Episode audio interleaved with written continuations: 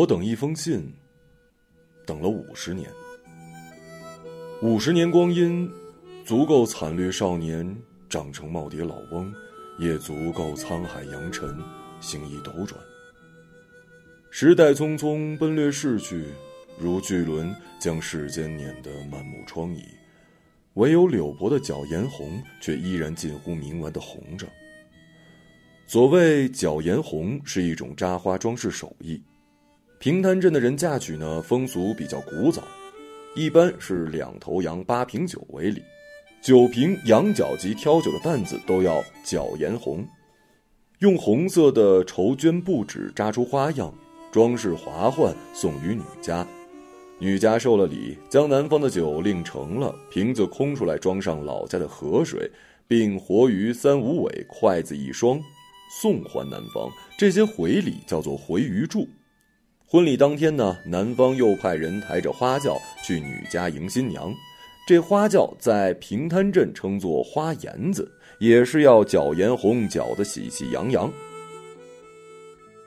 脚，在当地方言里是个动作，颜也就是花颜子。滩平镇人节俭呐，花颜子不愿意狒狒，大多用软衣式洗轿，不像硬衣式。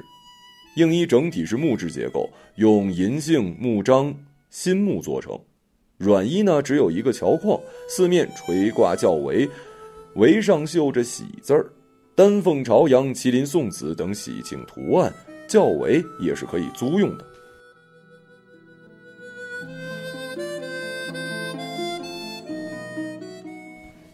平潭镇有好几位搅颜红的师傅，其中最为出挑的便是柳婆了。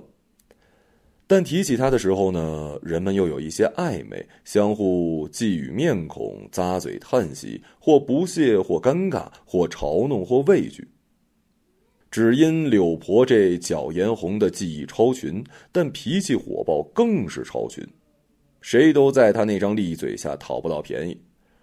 曾经有一辆卡车压过他家门口摊晒的玉米，即便司机早已逃之夭夭，仍然站在马路中央。他是叉着腰骂足了两个小时，旁若无人呢。每个听到的人都觉得自己被骂了。过了好几年。这桩掌故还有人津津乐道呢。不过话又说回来，柳婆脚颜红的手艺着实是高妙。她那双手瘦骨嶙嶙，但一动起来就如如幻，施出令人眼花缭乱的术法。他将酒蛋搭在两条桌子之间，手里扯出一段红绸，抖了抖，红绸就仿佛有了生命。扭转吐信鸟绕，是他在引导柳婆的手，让她随他心意揉搓捏搅。他把红绸翻在扁担一头，双手如弹奏乐器一般，忽轻忽重，忽急忽徐。看的人只见是一团红艳艳光影离合蓬散，再定睛，那红绸就站成一朵千瓣牡丹，盈盈坠压在酒担上。搅完酒蛋，便是酒瓶。滩平镇的酒瓶有那种像屋檐的部分，也叫做檐。柳婆用一块红帕子裹住了酒盖，五指一旋，贴合着拧出形状，然后牵根红绳在酒瓶口缠一圈，打个结。红帕子绞出褶皱，井然有风致，斜斜朝向一侧，荷叶边似的。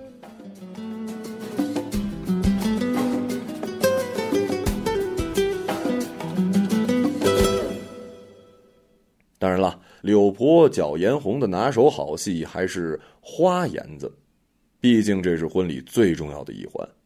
她在花颜子正前方跟顶心儿搅出了牡丹花，红流苏垂挂于花轿的宝塔顶边缘，四角飘悬桃红绣球，再用红纸剪出百样富丽花卉贴在内壁。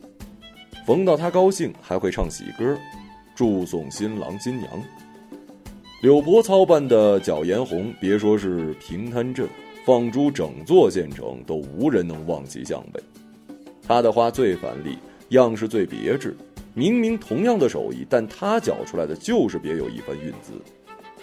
而且其他师傅脚颜红都一味的用大红，简单艳俗又显得怠慢。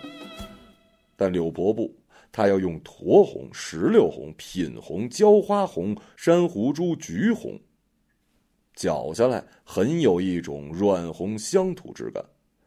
每次用柳伯的角颜红迎新娘子，看的人都最多，最赏心悦目了。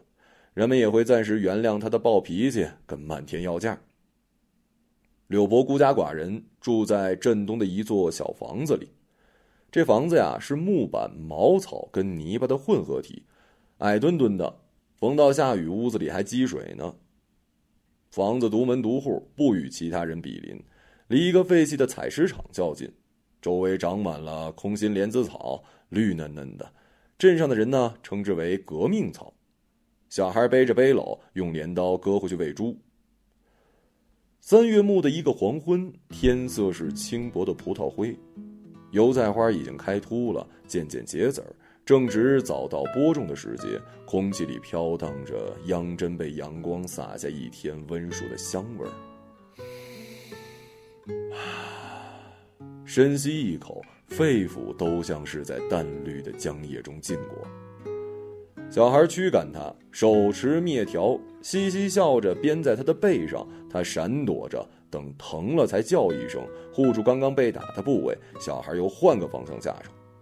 总共有四五个小孩，八九岁的模样，是来这采石场这边割革命草的。他十五六岁，浑身脏兮兮的，像从泥坑里滚出来，黑乎乎的脸孔有一种钝拙的呆憨，衬得双眼愈加黑白分明了。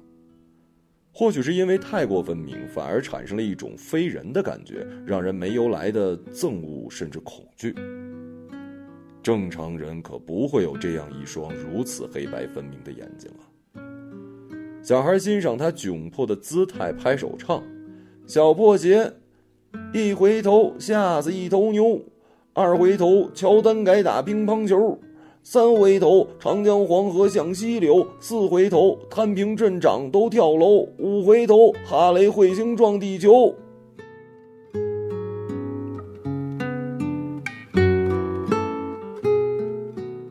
柳婆正在看照片，听见吵闹就心烦，走出屋冲他们吼。烂屁眼的叫啥子呢？快滚！你妈煮了一大锅粪等你吃呢，长身体呢。小孩呢都有一些怕柳婆，冲他吐舌头做鬼脸，一溜烟跑了。柳婆啐了一口痰，转身进屋。他走过来，怯怯的跟着柳婆站在门槛边柳婆回头恶声恶气的说：“你这讨口子站在我门边干啥呀？”又没立把子给你喝。柳婆认出他来了，是芭蕉湾陈铁民的外孙女，叫淑清，生下来呢有点痴呆，前不久被人搞大肚子，男的自然不清楚姓名，问他什么也不知道，陈家人就给他堕了胎，逐出门，任由他自生自灭。陈铁民这人呐，是一个老顽固，脑壳打铁，一辈子把脸面看得比性命还重上二两。他老婆死得早。淑清父母在外面打工，把他扔到老家，平白添个累赘。陈铁民是不把他当人看的。淑清满脸好奇的盯着他，忽然笑了。他指向了屋檐儿，柳婆顺着他手指的方向望去，原来是一只泥巢，乳燕正嗷嗷待哺。柳婆愣了一会儿，心里叹了口气，把门掩上了。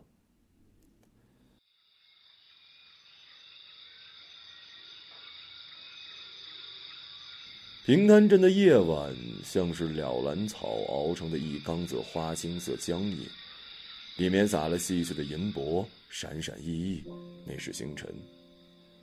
缸子底沉着熟睡人的梦，是一颗颗小石子儿。镇民连梦都少有柔软的时候，只有暗处的流浪猫狗还在活动，不时发出吟吟的低犬或者是哀叫。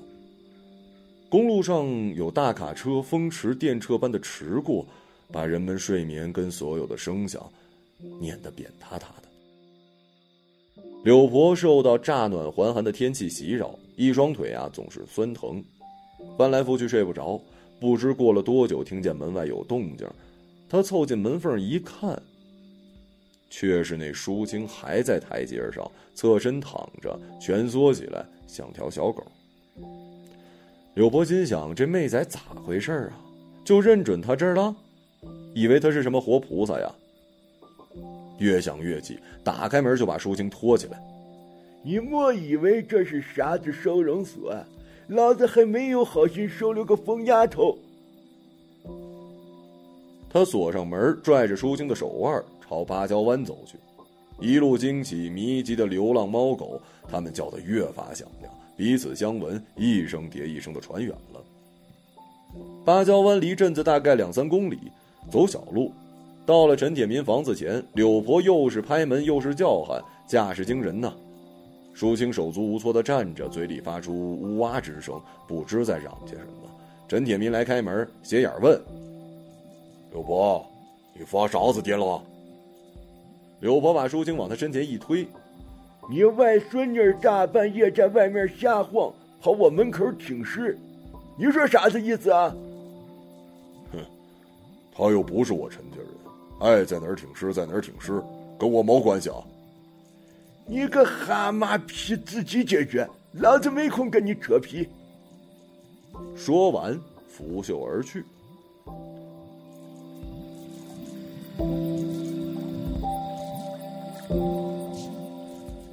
月亮从云间浮现，像新剥出来的莲子，白里透着一点绿。柳婆手指触到极西高的春飞蓬那毛茸茸的叶子，沾染了露水的湿凉。他听见身后的陈铁民已经开始跳着脚骂舒青，说他是赔钱货，妈老汉儿都不要他，把他这个卖逼的扔在这儿，让他七老八十还得照顾白痴，他怎么不一死干净这话是要多难听有多难听。随即传来灭条啪啪的踏踏之声，舒青捂着嘴巴暗哑的哭泣，他连哭都小心翼翼，或许是被打的太多了吧。柳婆脚步慢下来，心里苦苦的。忽然觉得那月亮变成了一颗白森森的骷髅，绿影是眼眶里的磷火。春飞鹏硬扎扎的刺着他，露水也冷清骨髓。他叹了口气，转回身，把骂人的话压在舌头底下，驻扎成暗器，待会儿就要巧舌如簧的发射出去。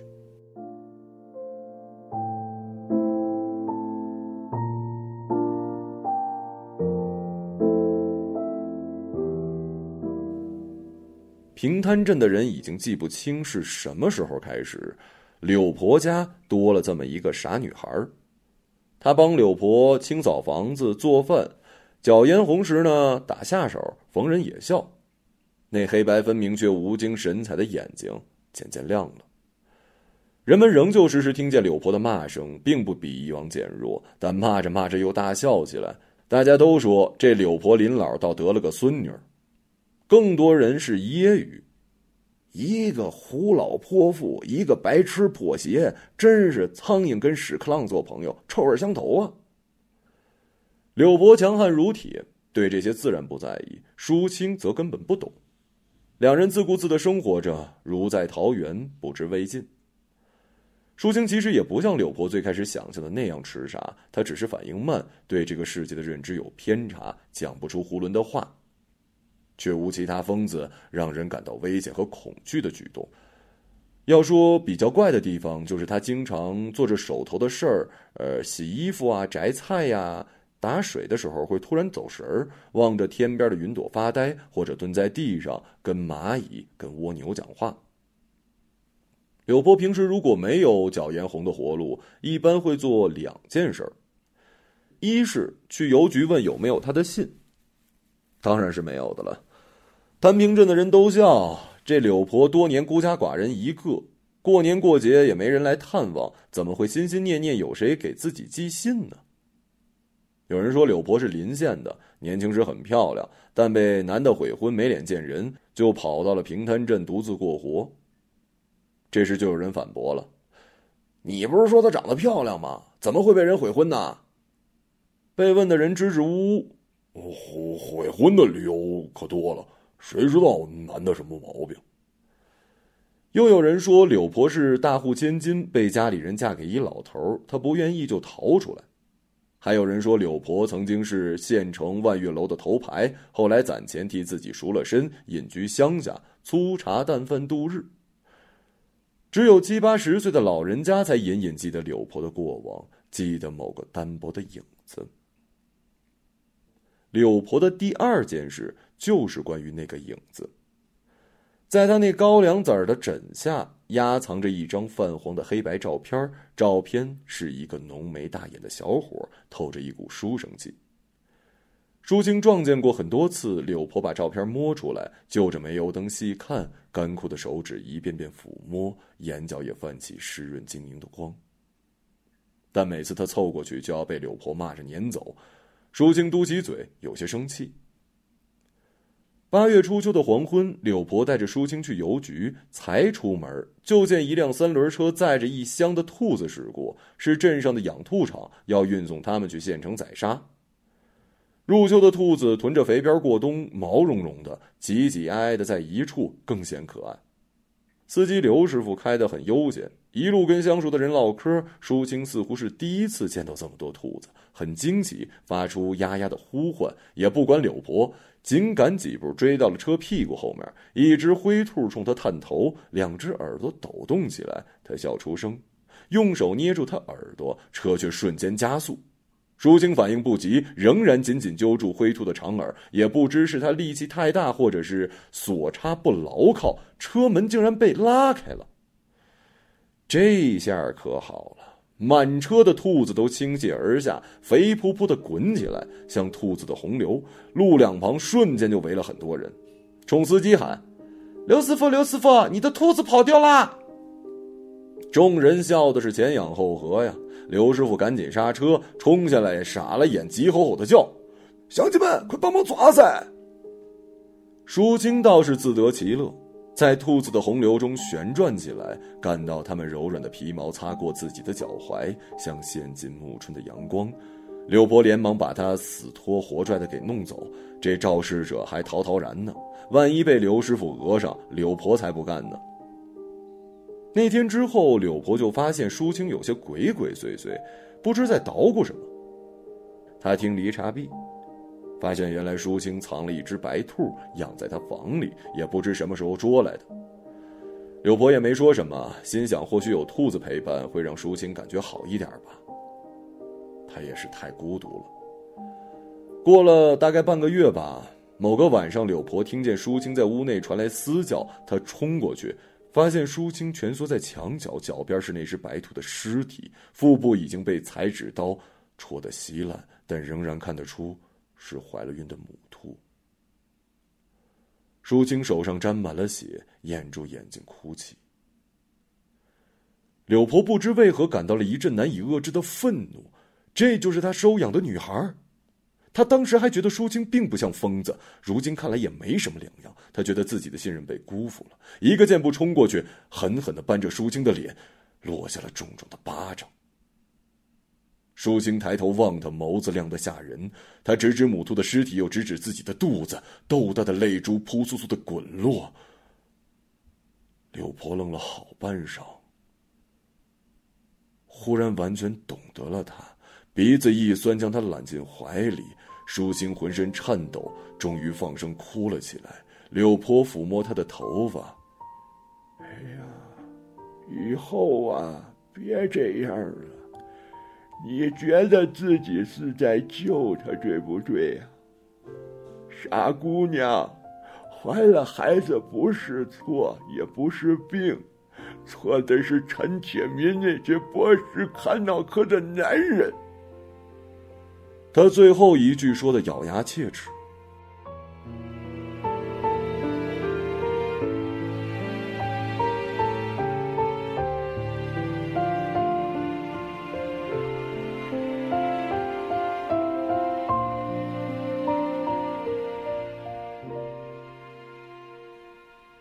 之后，舒青与柳婆越发亲近了，还爱撒娇了。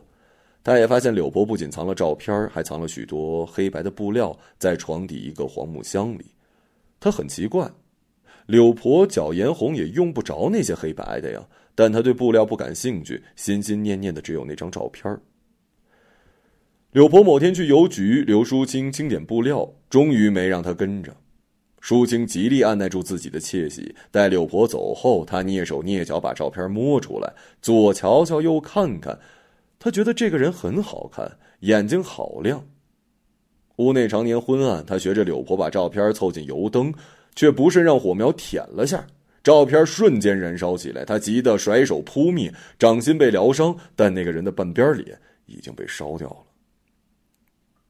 舒清绞着手急得团团转，用水浸照片，撕去焦黑的边缘，又把它放回了枕边。隔一会儿拿出来看看有没有复原。柳婆回来见舒清居头居脑，便心知不好，冲过去一瞧，瞬间是怒急攻心，夺过破损照片，甩了舒清一巴掌，把他狠狠推出门，骂道：“我是找了啥子孽呀？一辈子铁石心肠，临老发念捡个傻子回来。”没成想是只蛇蝎，我就这么点念想，你也给我吃干抹净？你是良心烂到底，夜罐子满了也要遭砸呀！说着，便把门砰的合上了。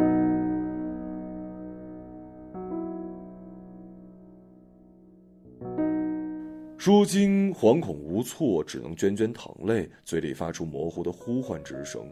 同样淌泪的还有门内的柳婆，她不记得自己有多久没哭过了。唉，老了，眼哭即见骨，天地终无情。他多年来把梦魂附着在这张照片上，照片里的男人多年轻啊！谁又能料到，浮云一别后就是流水几十年，如今这唯一的牵念也没了。他真后悔当初没让他留下什么东西，连睹斯人的资格也被剥夺了。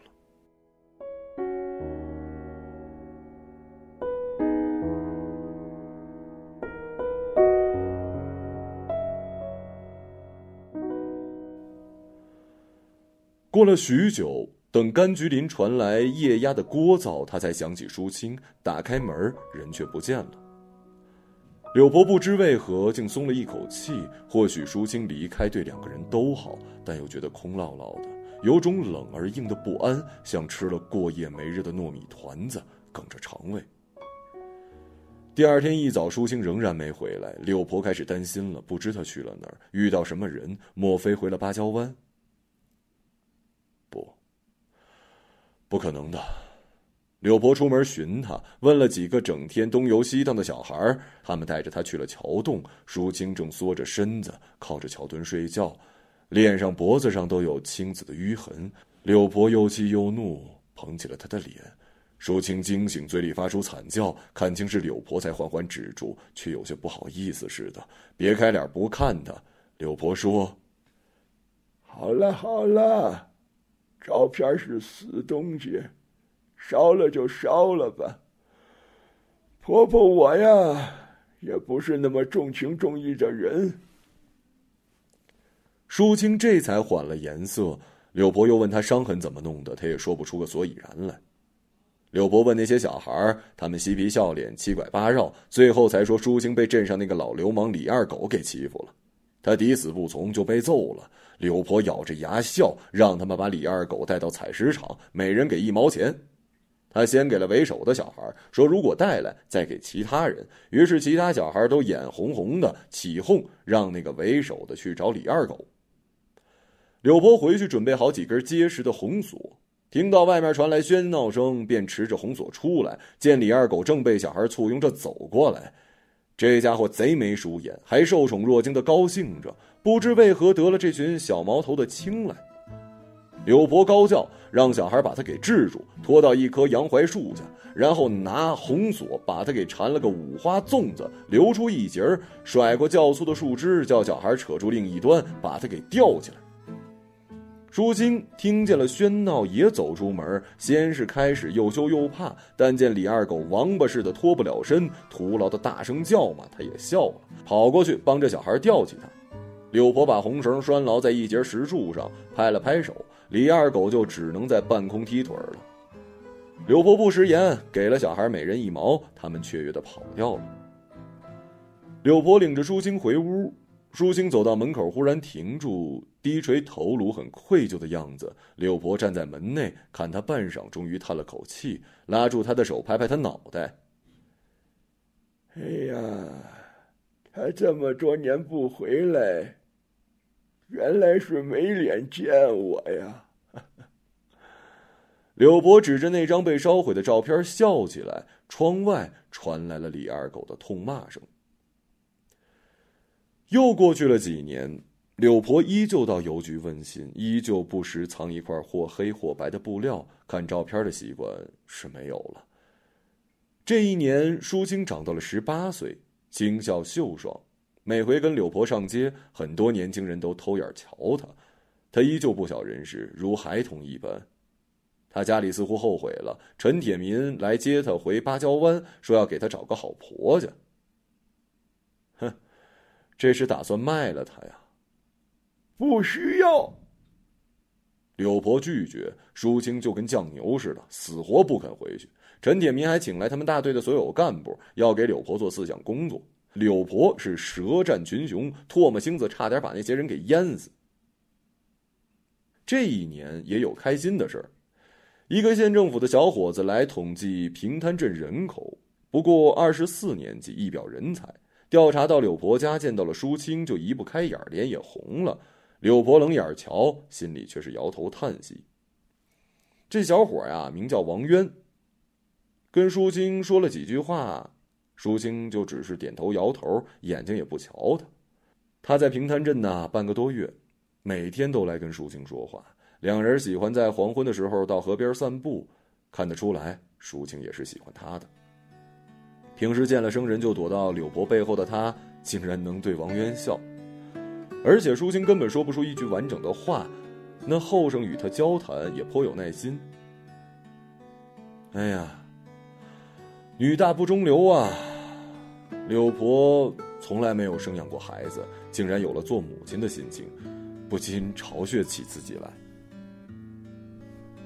王渊走时提了亲，柳婆很满意。问他家里人的意思，暗示舒清心智有问题，之前又打过孩子，不知过不过得了他家那关。王源说家里就只剩奶奶了，对他千依百顺，更何况舒清长得周正，心也善，那点小毛病不成问题。柳婆这才款款的把心放回肚子，她揶揄舒清说她就要当新娘子了。舒清涨红脸不理他俩，柳婆问他是不是不愿意呀？舒清又咬咬嘴唇，低下头。刘婆知道，这一低头啊，也就是啃了。莫怕，你嫁人那天呢，婆婆一定给你脚眼红，千金小姐都撑不起的阵仗。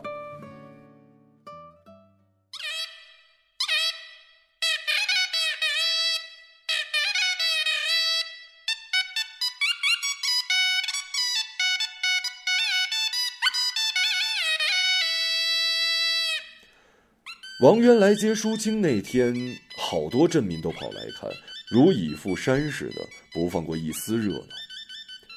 彼时整个县城客车都是三轮铁框架，只在外面粘了一层油绿塑料布，车厢搁两条长木板，便是坐凳。不行啊，太寒碜了，这可是一辈子只坐一次的花车呀！司机着急开走。但柳婆让他稍等，从屋里搬出了一箩筐的红绸、红布、红纸，开始替这车搅颜红。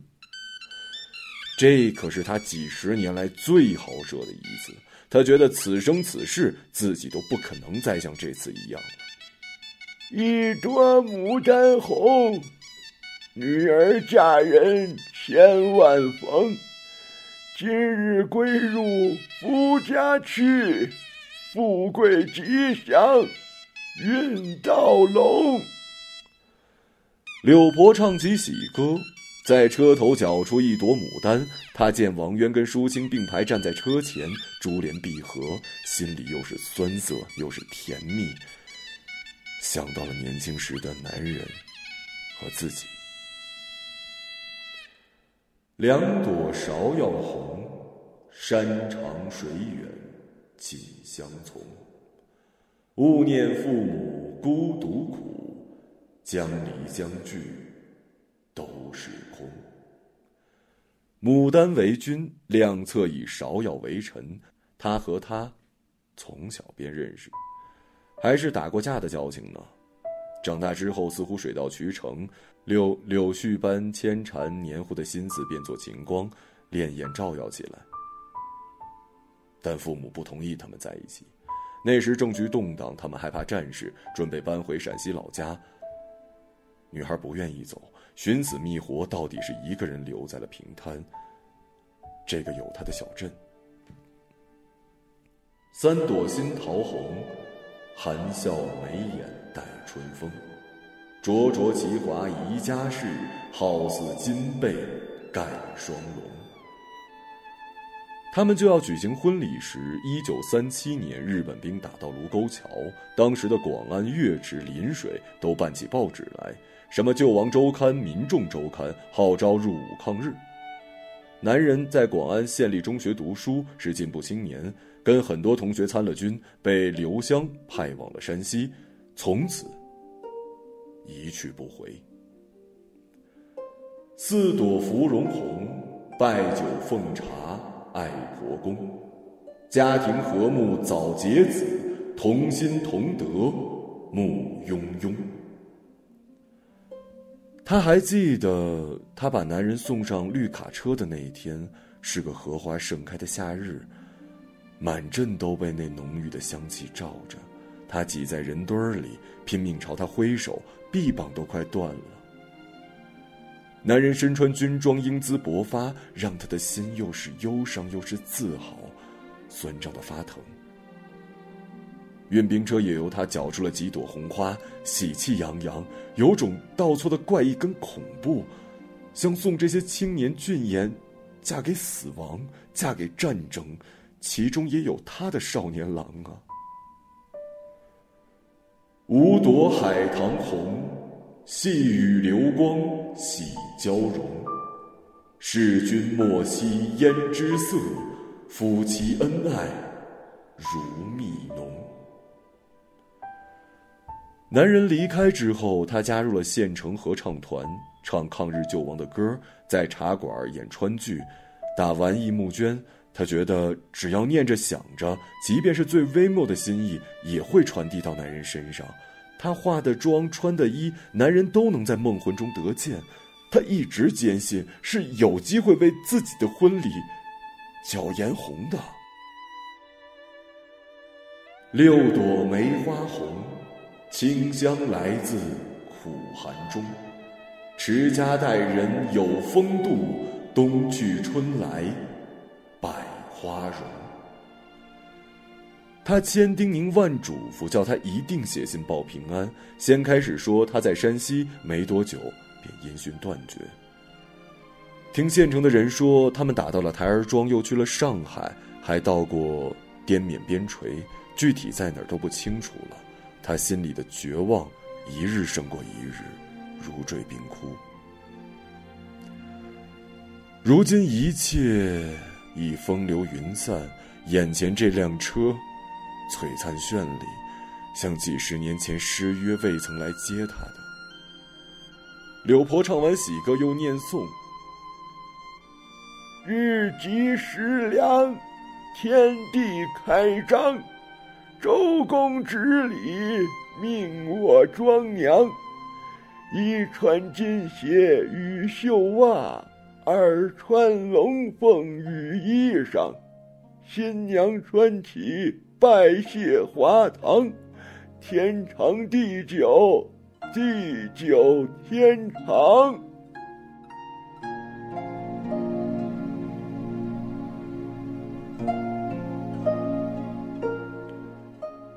他跟王渊扶着舒清上车，今天就要走了。婆婆给你找颜红，是要让那些人知道，你不是没娘家的。他微微仰起头，自卖自夸的说：“舒清今天真的很美，美的不像那个跟他朝夕相处的笨女孩，有了新娘子凡姿风足的气息。他跨进车厢，不肯坐下，站在门口回望。柳婆招手示意他坐，舒清张了张嘴，眼泪淌下来，脸庞抽搐半晌，从嘴里唤了一声：“婆婆。”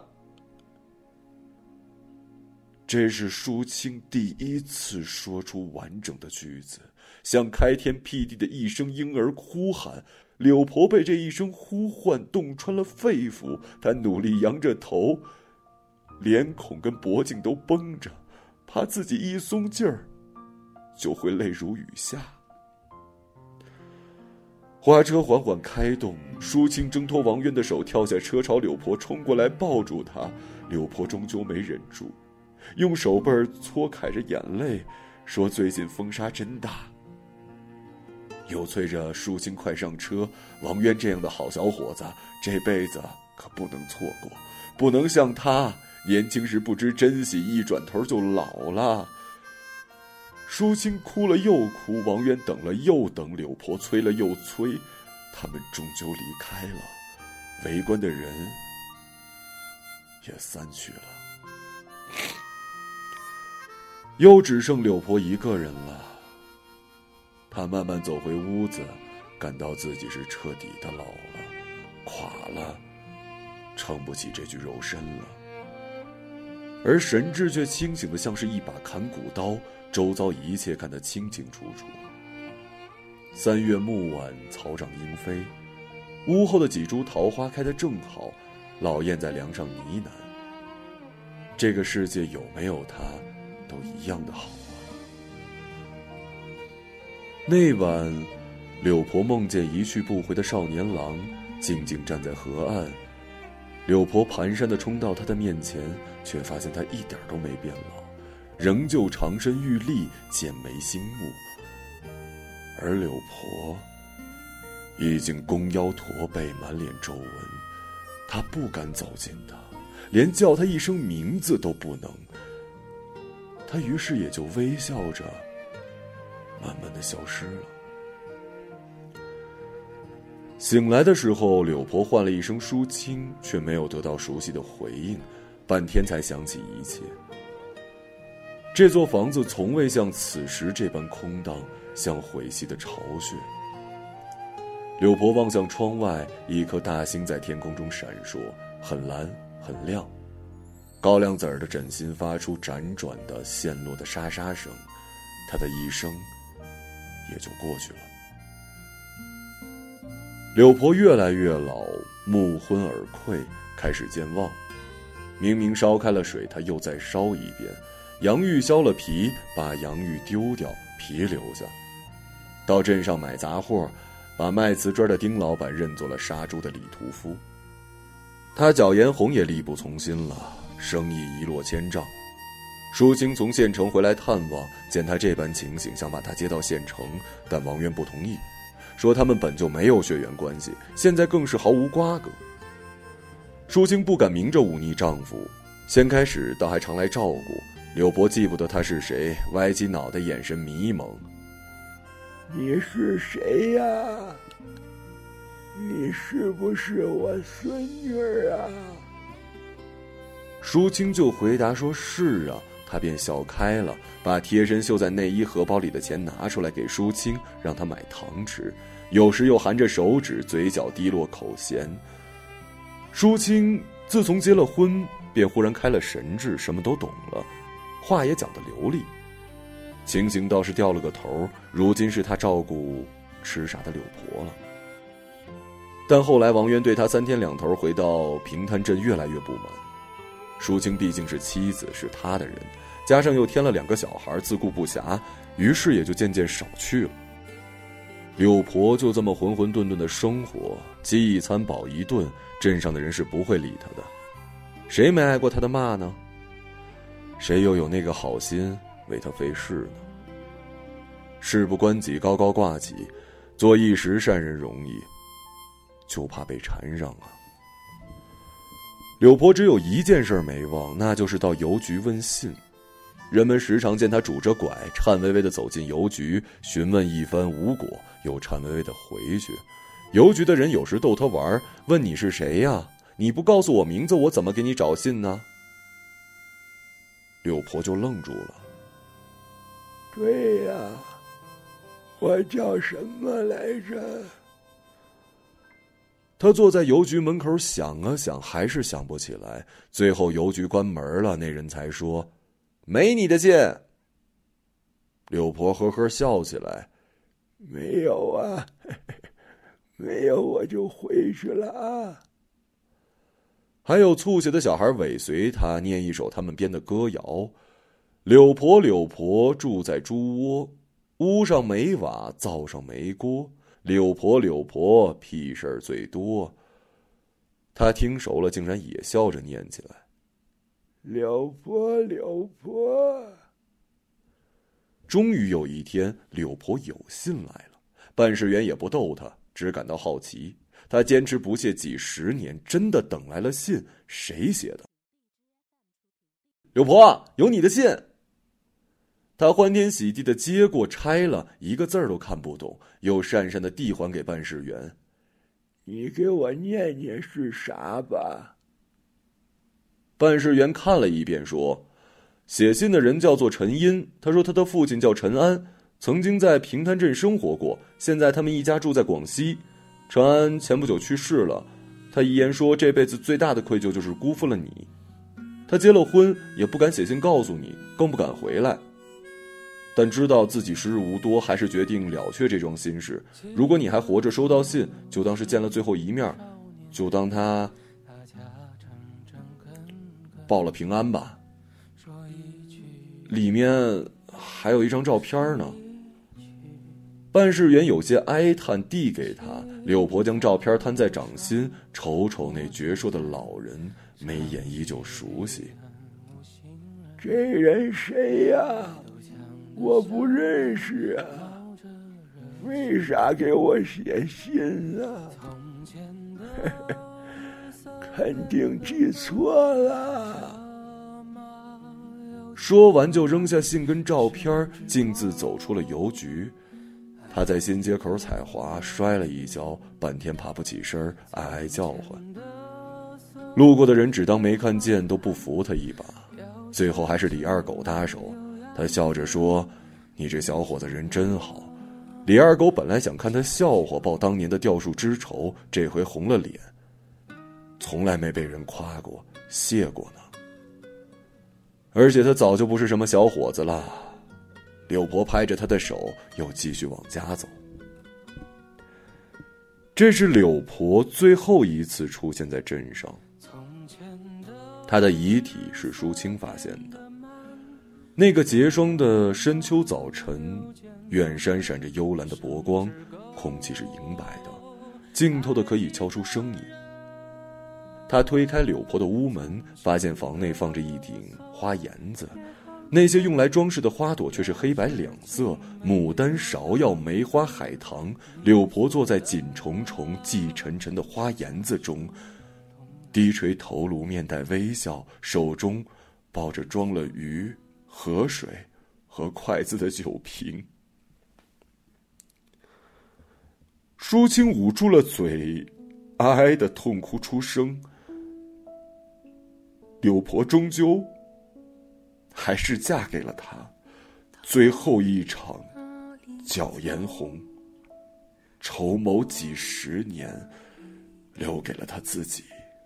心中的相思说不清。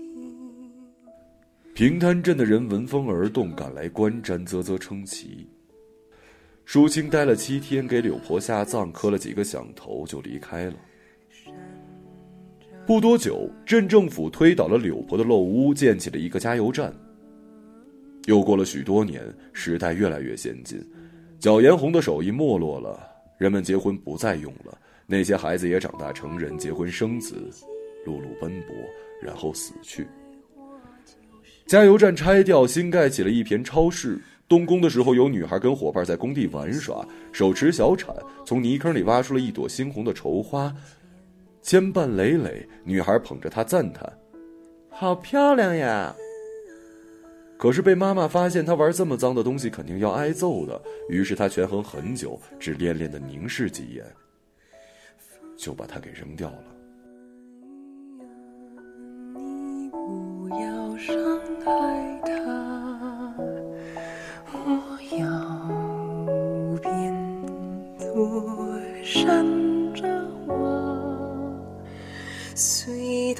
化作泥土，在这里安。